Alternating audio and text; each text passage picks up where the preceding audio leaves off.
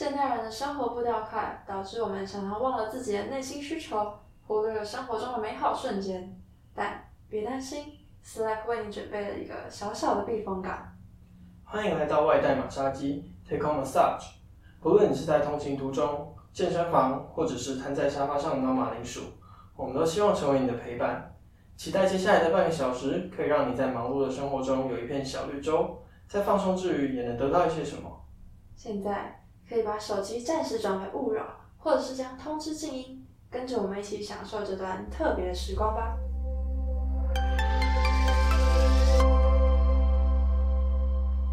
嗨，大家，我是 Slack 的博宇。嗨，大家，我是玉涵。哎，玉涵，你之前高中的时候是不是有参加过 Slack 营队？你那时候觉得 Slack 是一个怎么样的组织？其实那时候也是意外，不小心在网络上看到 Slack 在开暑期的医学生体验营，然后就觉得看起来蛮酷的，而且感觉知识也教了很多，然后也很充实，所以我就来报了。那报完之后，我也觉得真的学到非常多，我也看到很多闪闪发光的学长姐。哎，那博日你觉得如何？哦，我觉得我蛮认同最后一点，就是那个闪闪发光的学长姐。那时候来参加的时候，就发现，哎，他们都是在教什么生理学啊、解剖学啊那些东西。但后来仔细想想，哎，他们其实搞不好也自己才刚学过而已。所以对我来说，他们就就就超厉害的啊！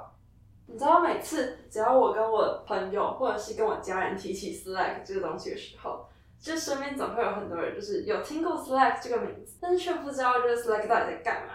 总会觉得 Slack 就是一个啊很神秘的组织，里面就是很多很厉害的人在做一些很厉害的事情，但真的具体在做什么，其实很少人知道。所以呢，今天就让我们来稍稍的揭开那一层神秘的面纱吧。那我们现在就是可以大家自己分享一下，就是自己眼中 Slack 在做什么。然后我觉得我第一个要先讲，当然是刚刚我们都有提到的寒暑期的医学生体验营嘛。然后还有我自己本人也有参与的，我们在海号上面有一个线上课程，叫做大学隐藏必修课。在近几年，我们也就是把这些医学相关的教育推展到，就是不只是高中的地方，我们也希望可以在大学的地方做出一些改变。所以，我们也有往线上的医学教具做出一些发展，然后针对比如说 A B G 或者是修课等等，做出一些线上的教具。除此之外，我们也在临研发临床的课程中，大家可以敬请期待哦。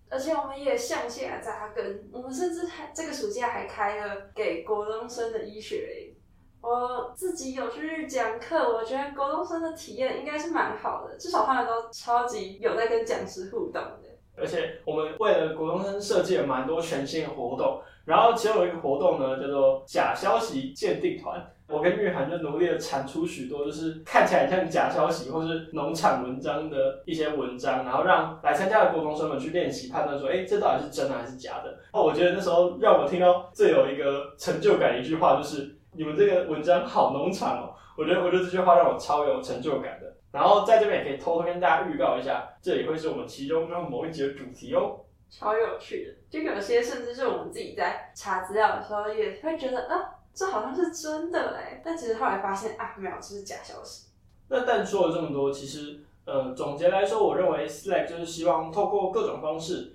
能够让大家更认识医学，然后进而，在选系或者是在呃，甚至更往后的工作生活中，能够更加有方向。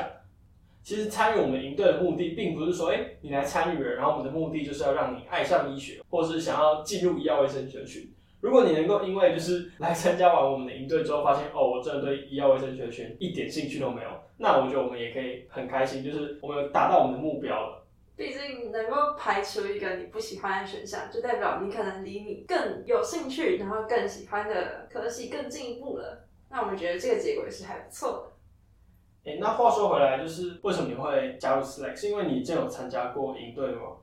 那我，就其实因为我自己是学测生，然后学测就是大概在一二月的时候就考完了嘛，那那时候就开始有点无聊，然后去做了很多我以为高中生没有办法做到的事情，像是什么志工啊，或者是参加 Slack 实习生，然后我觉得这些都是一些很酷的体验，参加这些就有点让我学到更多高中没有办法学到的东西。那博日你觉得呢？我那时候也是因为高中有参加过一次营队，然后一次讲座。它其实影响我蛮多的，我算是很晚很晚才决定说，哎，我想要进医药卫生学群。因为在这之前，我知道我自己对三类，就是对生物有兴趣，可是三类组它本身又细分很多嘛，除了医药卫生学群之外，然后还有比如说农业类的，然后动物类的，这些都是可能发展的方向。但是在那个暑假，我就经历了就是两个非常重大的改变。第一个就是 Slack，然后在参加过那次营队之后，就我人生第一次读书读的这么快乐。在那个营队期间，我上课的认真程度比我在学校上课还要更加认真。然后第二点就是，我希望透过加入，让我自己变得更加厉害。因为对于当时我来说，就是台上闪闪发光的学长姐，让我非常的向往。所以我希望我可以透过加入 Slack，然后学习更多医学知识，努力变得像他们一样。那我觉得最后一个让我决定要加入 Slack，然后影响我最大的原因，其实是因为我本身自己就经历过选系迷惘。在这个情况下，其实是 Slack 让我有一个契机，能够更了解医学，并且确定我喜欢医学。所以在我进入大学之后，我也希望能够透过我自己的力量，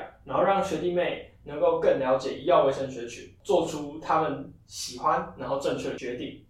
我觉得在 Slack 应对中的体验，我应该跟博瑞还蛮像的。我第一次。体验到就是有人可以在一个暑假的营队中熬夜熬到凌晨四点，就只是为了要好好的钻研知识，把胚胎学弄懂。这是一个我在之前完全不会有体验到的。真的，而且那些学长姐讲师们，就是真的会陪你熬到四点，然后让你问问题问到饱。我觉得那个学习的氛围是我此生难忘的一个我环境。真的，而且就是那时候，因为我们是住在青年旅馆，然后我们那时候就很多人一起围着。然后一起读书，就是如果不懂的就直接去问隔壁，你甚至只跟他认识个一两天的同学，然后就问他，然后如果我们都不会的话，我们就直接去问学长姐，他们就会用一种太棒了，你竟然来问我问题，我就要好好的把全部我会的知识教给你那种感觉，很有教学热忱的来教，我觉得这种感觉就很棒，感觉每个人在这个地方聚集就只是为了学习，就是这个整个学习氛围，我觉得是还不错。不过我那时候其实是在线上参加，所以可能没有玉涵说到，就是可以让大家围在一起，然后一起讨论。但是我们那时候是采用 Meet 聊天室，然后你就会看到所有人都进去 Meet 里面，然后大家都不讲话，大家就在等对方问问题。我因为我自己是一个觉得问问题没什么的人，所以我就疯狂的问问题，然后疯狂的跟学长姐聊天，然后就可能大家都在旁边听吧，但我也觉得哦没关系，会很快乐。然后有时候聊到一些有共鸣的话题的时候，还是会有偶尔有人就是可以打开麦，然后跟我们聊两句。我觉得就是不管是线上的回答问题的环还是实体的，其实因为我自己就是两者都有参加过，所以我觉得不管是哪一种，其实讲师都非常认真的回答。我自己听到的时候，就会觉得，如果有时候是线上的回答问题时间，我就会把它当做 podcast。就我是那种不会问问题的那种人，有人就会像像是博日这种人呢，他就会来问问题，然后讲师就会回答他。那我在旁边就就是就算是放着。也有收获到知识的感觉。好，那我们刚刚就是以学员的身份来看 Slack 营队跟讲座嘛。那其实我们现在加入了一年了，然后就想问玉涵，就是你觉得如果我换了一个角度，今天如果你是讲师，你有没有看到什么不太一样的东西？就是在我们一开始当讲师的时候，可能都会有一点点害怕，就想说，哎，当初那个在台上闪闪发光的学长姐，有可能变成我们自己吗？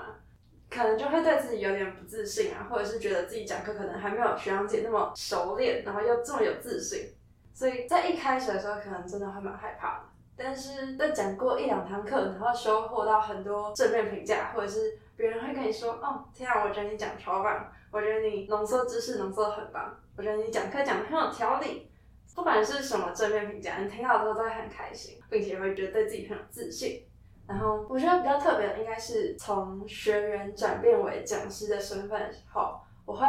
有能力去回答一些学员的问题。那我觉得可以帮助别人解决他心中的疑惑，然后听到他说啊，我懂了，谢谢你，这种感觉对我来说超棒的。哎，真的，就是我自己之前在问问题时间变成回答问题的学长姐的时候，我第一个感动就是，哇，居然可以有一群高中生这么有学习热忱。然后就是可以投入很多的心力，然后真的去一直努力思考、努力钻研，然后不懂的就问，然后就是看到他们这么努力的在学习一些，就是大家也可以知道，其实学习这个可能对于真的高中的考试没有什么帮助。那为什么还要这样做？其实就是因为对于这些东西、这些内容的喜爱。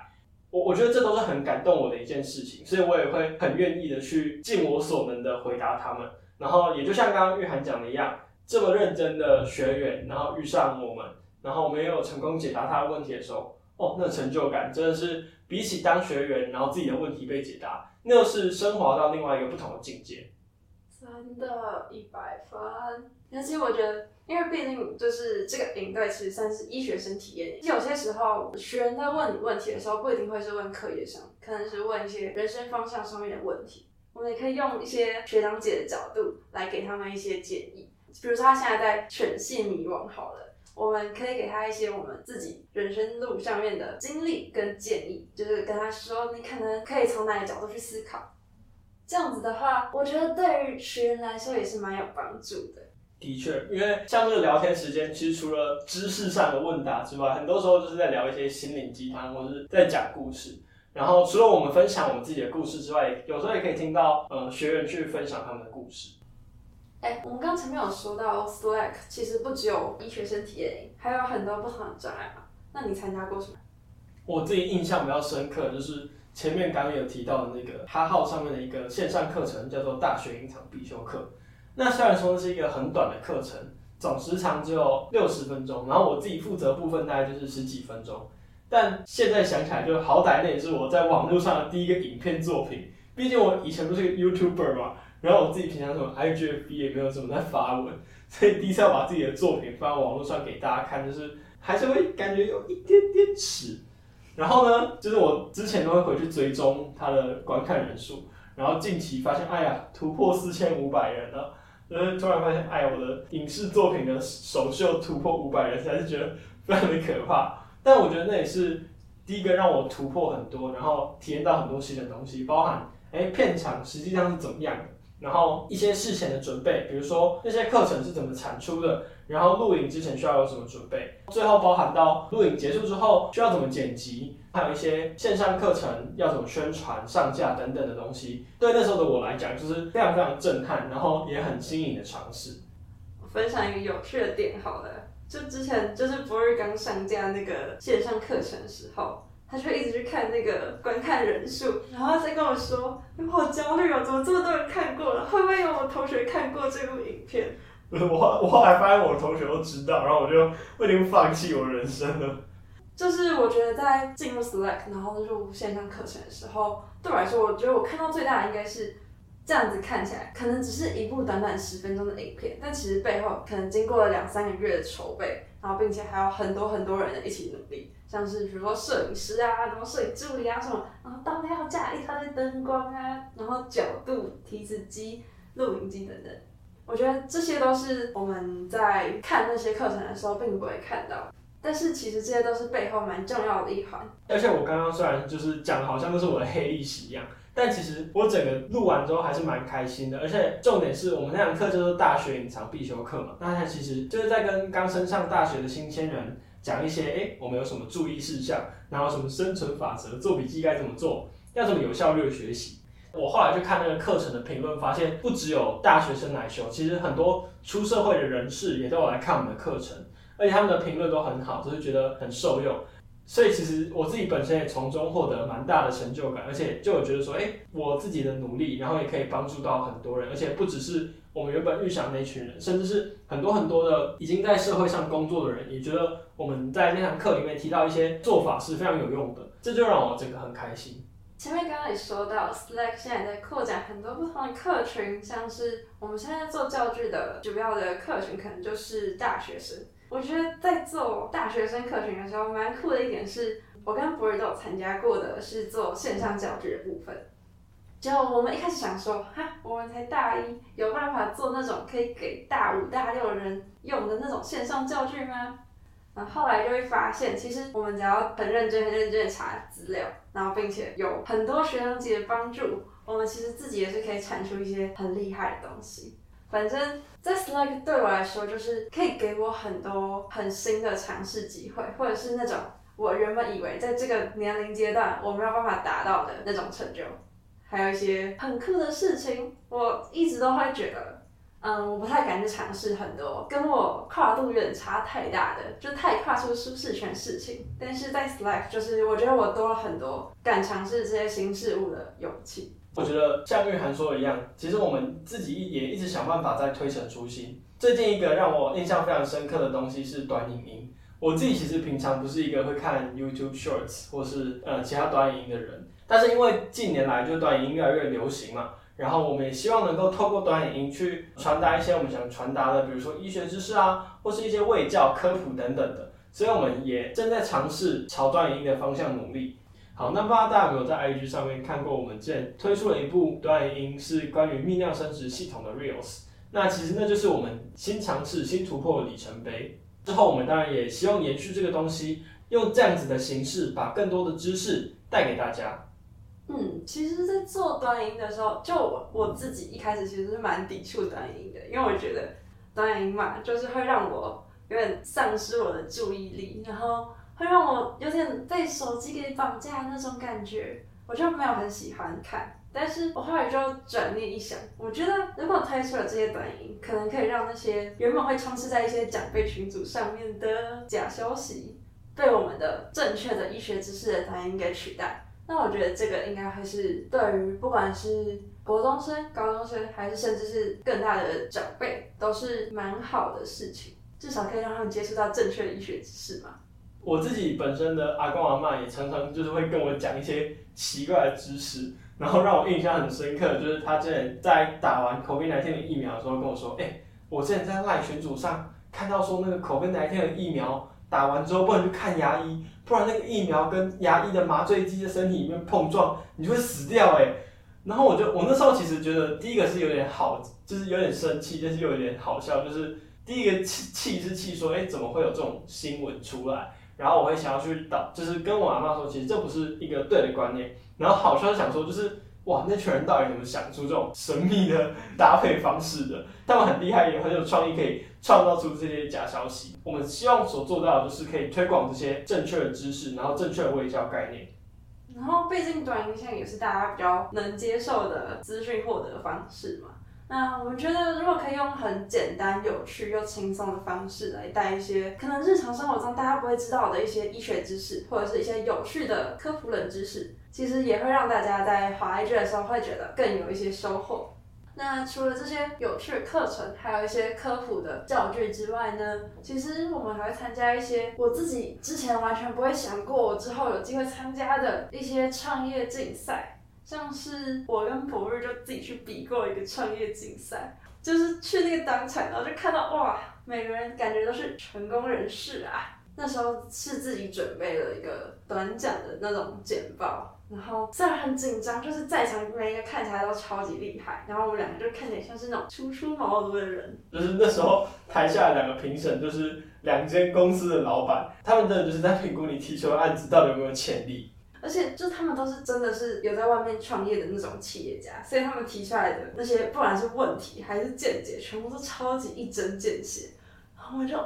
就是因为毕竟我们也才第一次自己参加这样子的比赛，所以我那时候就有点，天哪，他们怎么那么厉害？其实那个比赛最后我们是没有得奖的，但是就像我们刚刚前面提到的，第一个对于我们两个来说，那都是一个超级无敌全新的尝试。我们就两个人，然后跑到那个。台中科学园区里面，跟着一大群其他的创业家一起，然后跟那两个大老板做报告，我觉得这本身就是一个非常酷的经验。我觉得我当初很厉害，就是我站在台上，我竟然是没有发抖的，这大概就是我我这一年来最大的进步吧。因为一开始在参加一些其他的创业竞赛的时候，是其实是有一些学长姐会陪着我们一起参加，然后那时候可能就会因为有前辈在那边罩着你，你就会觉得啊，OK 啦，OK 啦。然后，所以就算你自己可能表现的没有到你预想的那么好，还是觉得有钱被照，OK。但那次就是只有我们两个小菜鸡，对我们就是菜鸡闯入一个大官人那种感觉，虽然很刺激、很紧张，但我觉得我们那次应该算是自己就是独立去完成一件大事。有点让我们蜕变的感觉。对，虽然说最后没有得名啊，但我自己蛮满意那时候的表现的，就是至少该讲的东西都有讲到，然后回答问题逻辑上也没什么错误。只能说，就是如果有各种有趣的体验，然后你原本可能是觉得自己没有办法达成，或者是啊我一定做不到啊，我觉得其实这种人都可以真的好好评估一下，就你到底喜不喜欢这件事情。如果喜欢的话，我觉得其实豁出去有什么关系呢？就是尝试啊。那说了这么多，我们在 Slack 里面参加过这么多事情，那你觉得自己在 Slack 最大的收获是什么？我觉得首先就是做事能力，不管是工作能力啊，还是跟人的沟通能力，都真的是大幅度的跃进啊。然后因为做了很多工作嘛，那我觉得我自己在对于事情，应该说对于多方处理的能力上也有提升，然后抗压性有飞跃式的成长。现在已经可以接受，嗯，同时很多件工作，或者是同时有一些责任落在你的头上，你还是可以撑得住的。为什么讲好像你在 Slack 过得很不开心一样？你这样真的是收获吗？当然，我觉得本来成长就一定会伴随着痛苦嘛，只是就看那些痛苦的程度跟你收获快乐的程度哪一个比较高。所以听起来你应该是收获快乐的程度比较高吧，不然你应该不会在这里了。绝对是的啊！我觉得真的很少有地方可以让我尝试到这么多的新事物，然后并且周围的人又非常愿意去鼓励你成长，给你很大的空间去发挥，并且很相信你。哎，那博仁，你觉得你自己在 Slack 有收获到什么东西吗？我觉得第一点当然就是你刚刚有讲到，我认识了很多志同道合的朋友。这不仅仅是就是那种就是哎平常可以聊天怎样，就是只要你有一些问题想问，不管是学业上的，不管是工作上的，或者是甚至是一些社团啊，或是你在人生选择上面临一些困难，都可以找 Slack 里面的伙伴聊聊。像是我。好了好了，呃，接下来第二个的话，就是我觉得我有管道可以接触到更多更多医学相关的东西，然后让我更加确定自己所爱。我觉得最好的例子就是我每次跟紫薇聊天的时候，哦，by the way，紫薇是我们的创办人，大家应该没有不认识的吧？就是每次跟紫薇聊天的时候啊，我都会跟他聊一聊，然后就开始聊一些医学相关的东西，然后他就会直接帮我出考题，就是哎，我今天看到一个偏头痛的病人，你回去查一下偏头痛跟重发式头痛的鉴别诊断是什么，我们下次来讨论。就虽然听起来像在派作业，但也因为紫薇的帮忙，然后还有每次跟我聊这些东西，就是我可以有更多呃了解医学的方向，